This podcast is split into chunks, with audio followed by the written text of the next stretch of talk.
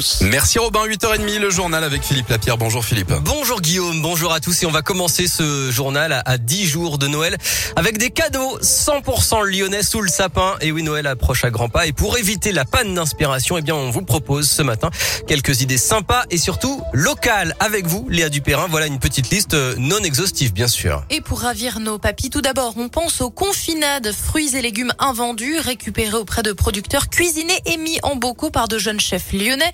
Une idée née pendant le confinement. Pour les amateurs de bière, il y a les coffrets La Plante du Loup, ceux de Ninkasi, qui propose son propre whisky désormais. On pense aux tablettes de chocolat, la praline rose de chez Pichon, les thés sur terre, une savoureuse sélection de thé bio ou encore les cafés de chez Extrait et pourquoi pas aussi le passe gourmand de praline et rosette qui permet d'aller déguster dans cinq adresses lyonnaises. Ouais, l'alcool à consommer avec modération bien sûr, mais le local ça marche aussi pour euh, d'autres cadeaux, Léa. Bien sûr, on pense aux bijoux de Paulette à bicyclette ou Stanka Mila. Pourquoi pas aussi une paire de baskets entièrement recyclées de chez Alma Planète ou encore les jolies bougies de l'atelier Bouquet de Cire.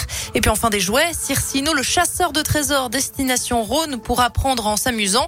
Il y a aussi le dernier jeu des créateurs de Tu te combien? Ça s'appelle Qu'est-ce que tu veux que je te dise? Et ça a l'air tout aussi marrant. Merci beaucoup pour cette sélection. On notera aussi euh, la carte cadeau des commerçants de la presqu'île, le marché des créateurs à Bellecour, le chèque euh, cadeau pour soutenir les artisans locaux dans le Beaujolais, ou bien encore ce site Weekendoo avec des ateliers pour apprendre à fabriquer sa bière, toujours avec modération, à souffler du verre, à s'initier au modelage ou encore à, à créer son propre terrarium.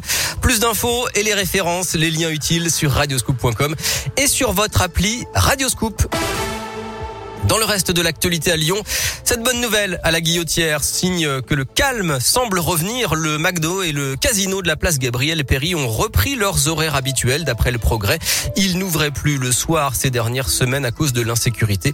J'ajoute que la métropole de Lyon débloque une enveloppe de 2 300 000 euros pour la Guillotière, ce qui va permettre de financer des travaux à partir de l'an prochain, notamment pour végétaliser la place Gabriel Péry et la rendre piétonne. Le projet exact ne sera connu que dans quelques jours puisqu'il fait l'objet d'une concertation dont on connaîtra le résultat aujourd'hui. Nouvelles étapes dans la vaccination contre le Covid avec tout d'abord la campagne qui s'ouvre aujourd'hui aux enfants de 5 à 11 ans à risque et puis à partir d'aujourd'hui également le pass sanitaire des personnes de plus de 65 ans qui pourra être désactivé sans la dose de rappel à partir d'un certain délai. Des centres accueillent les seniors sans rendez-vous hein, comme à Lyon notamment le Palais des Sports de Gerland.